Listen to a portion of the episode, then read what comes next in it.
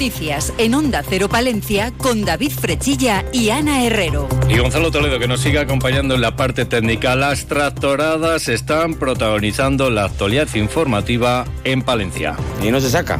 El gasoil ya la quieren quitar la bonificación del gasoil. Quieren pues todos los productos y todo. Los fertilizantes muy caros, eh, los cereales muy, bajos, ¿sabes? Abonos carísimos y eso ya llega un momento que ya esto revienta ya. 270 tractores, según la subdelegación del gobierno, están participando en la tractorada que recorre en estos instantes las principales avenidas de la capital palentina. Como nos comentaba una ganadera, se están jugando la supervivencia del sector.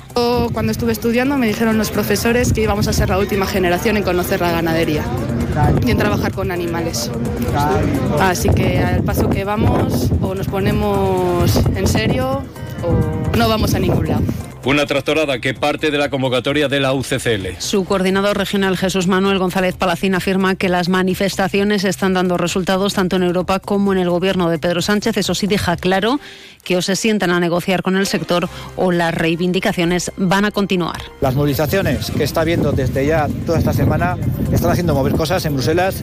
El ministro también creemos que está dispuesto a cambiarlas, pero no nos vale con intenciones. Tenemos que llegar a acuerdos concretos y que eso se traslade al boletín oficial del Estado. Por lo tanto, esperemos que más pronto que tarde nos sentemos eh, a negociar en una mesa y consigamos cosas reales para el sector. Si no es así, lamentablemente vamos a seguir, porque esta ebullición de reivindicaciones nos ha dado hace muchísimos años y no podemos irnos a casa con las manos vacías. Esto en cuanto a la capital, porque sobre las 9 de la mañana un grupo de unos 60 manifestantes cortaba el tráfico en la 231 a la altura de Villarreros. El corte duraba aproximadamente una hora. Al respecto del corte de autovías, el coordinador regional de UCCL se mostraba partidario de que se hagan en colaboración con la Guardia Civil y advirtiendo de que este tipo de actuaciones puede hacer que se pierda el respaldo de la sociedad. Los cortes de carretera de autovías son una medida de presión muy fuerte. Hay que, nuestra recomendación es que si se hace, que se haga consensuado con la Guardia Civil y, eh, digamos, más o menos controlada. No se puede cortar una autovía indefinidamente. Hay que abrir, hay que cortar. O sea, las medidas de protesta están bien, pero en su justa medida. Tampoco llevarlas al extremo. Ahora mismo tenemos a la gente a favor nuestro, tenemos a la opinión pública que nos está apoyando. Hay que tensar la cuerda, si no, no se consigue nada, pero no hay que romper la cuerda. En cuanto a la zona de Aguilar, unos 150 tractores se han manifestado por la Nacional 627 entre Camesa de Valdivia y Aguilar de Campo. También señalar que se sancionaba a un participante de una tractorada que circulaba por la 611 por portar petardos y material pirotécnico. Ya ha pasado por los micrófonos de más de uno Palencia la diputada nacional del Partido Popular, Milagros Marcos, afirma que los agricultores y ganaderos tienen motivos suficientes para salir a la calle. Y aboga, tal y como lo hace el manifiesto por el campo del Partido Popular, porque las medidas que llegan de Europa no se impongan antes de tiempo ni sin financiación, como está haciendo, dice el gobierno de Pedro Sánchez. ¿Qué proponemos nosotros? Modificar totalmente el calendario de aplicación del Pacto Verde Europeo. O sea, si no hay garantía de que todas las medidas ambientales se apliquen sin perder rentabilidad y sin perder competitividad eh, y garantizando la disponibilidad de alimentos en Europa, no se podrán aplicar. lo tendremos como objetivo para el momento en que se puedan, se puedan llevar a efecto. Desde el Partido Popular piden que el sector se considere como un sector estratégico y que no se tome ninguna medida que les afecte sin un informe de impacto de ruralidad, es decir, qué suponen esas medidas en el medio rural. Y la plantilla de Saja que respalda la movilización agraria y denuncia la carga laboral desbocada por la enorme burocratización del sector. Los trabajadores reclaman al Ministerio y a la Consejería rebajar la creciente complejidad técnica y administrativa que padecen agricultores y ganaderos. Reivindican que cada día prestan los servicios de asesoría técnica, económica y de seguros, pero también ejercen una labor reivindicativa de menor visibilidad.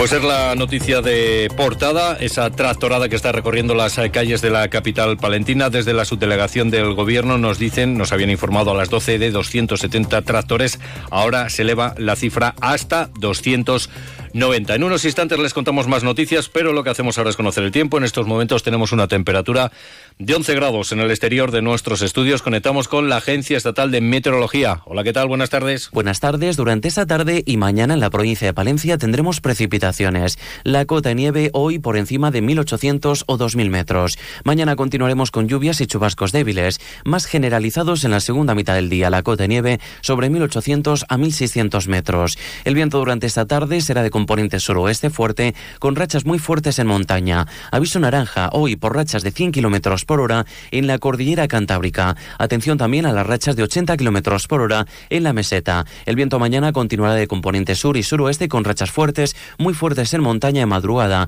tendiendo a disminuir durante el día. Las temperaturas hoy bajan en descenso. Se espera máximas de 11 grados en Palencia y Aguilar de Campo, 10 en Carrión de los Condes, 9 en Cervera de Pisuerga y 8 en Guardo. Mañana las temperaturas máximas se mantienen sin cambios, las mínimas bajan ligeramente. Es una información de la Agencia Estatal de Meteorología.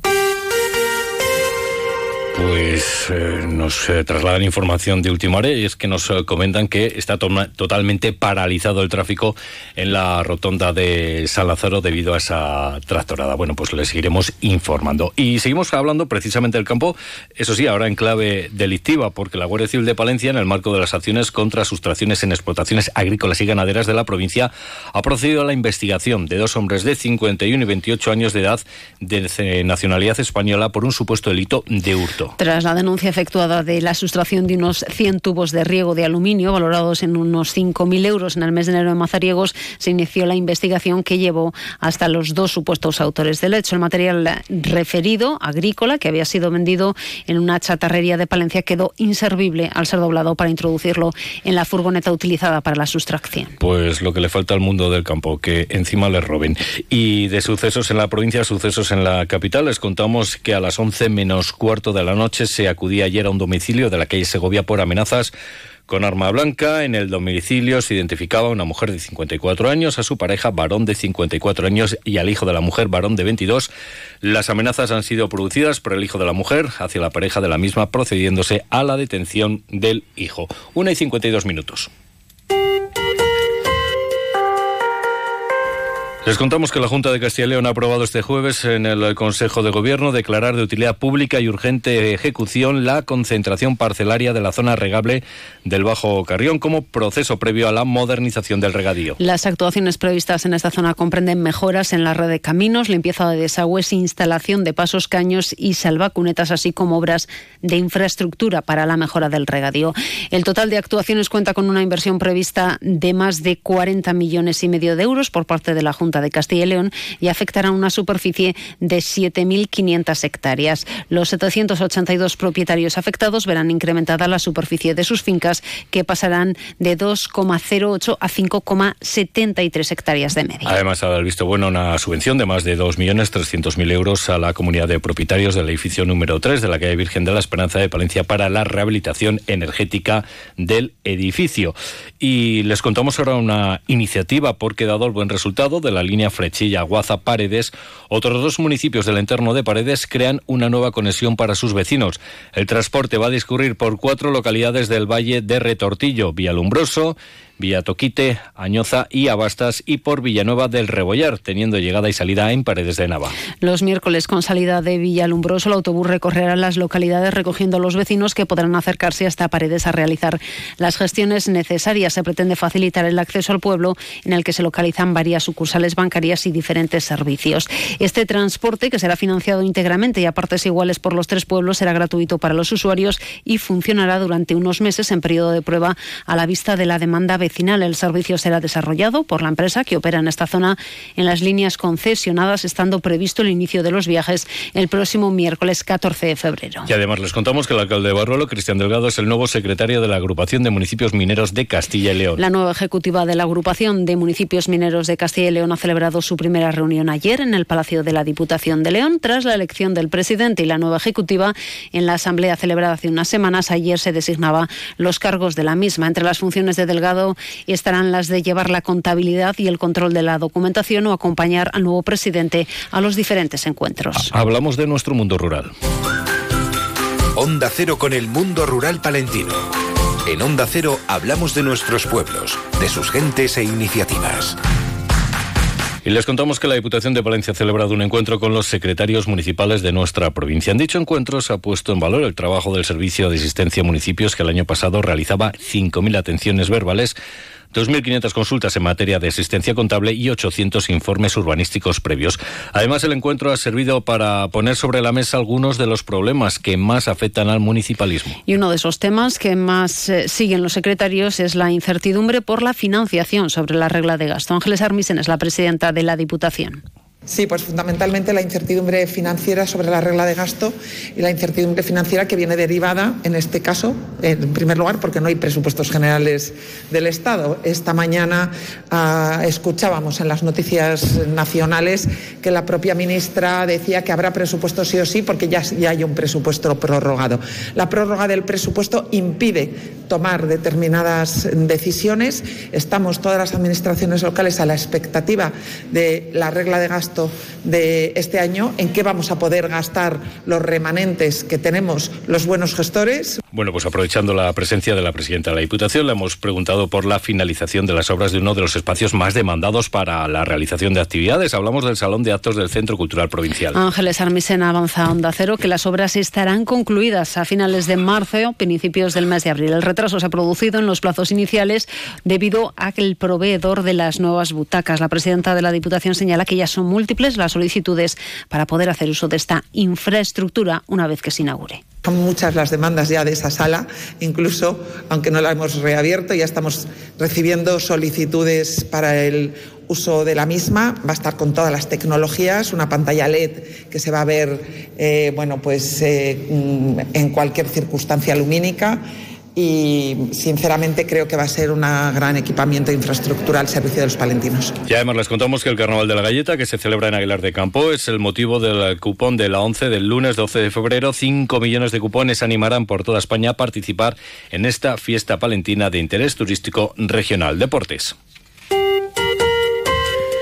Este domingo se celebra en Torquemada el Campeonato Provincial de Piragüismo de Invierno Diputación de Palencia. Más de 200 piragüistas con participación de palistas castellano-leoneses, asturianos, cántabros, madrileños y riojanos competirán en la primera prueba que se celebra en nuestra comunidad y prácticamente en España. Así lo recordaba el alcalde Jorge Martínez. Pues la primera prueba, como bien ha dicho él, eh, de piragüismo, no solamente de Castilla y León, sino que prácticamente de toda España y es una prueba en la que, aunque es un campeonato provincial, pues acude gente a nivel nacional. Por tanto, es un buen momento para la confluencia de deportistas en esta categoría a nivel nacional, lo que da a conocer mucho a Torquemada, que es algo que nos interesa desde el punto de vista deportivo, pero también aprovechamos para que también se pueda conocer desde el punto de vista cultural y turístico. Y nos despedimos hablando de cine.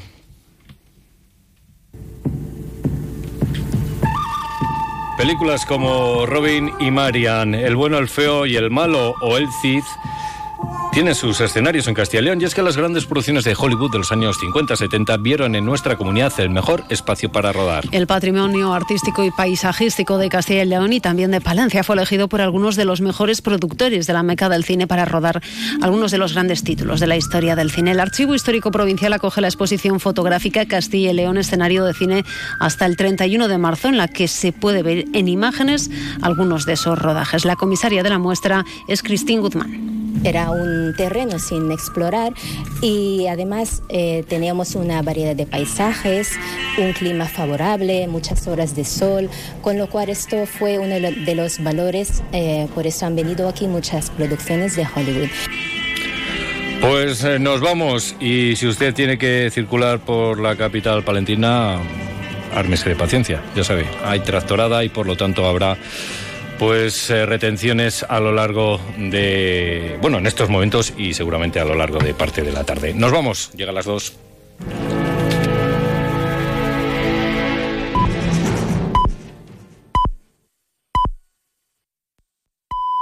Son las dos de la tarde, la una en Canarias. El campo español tiene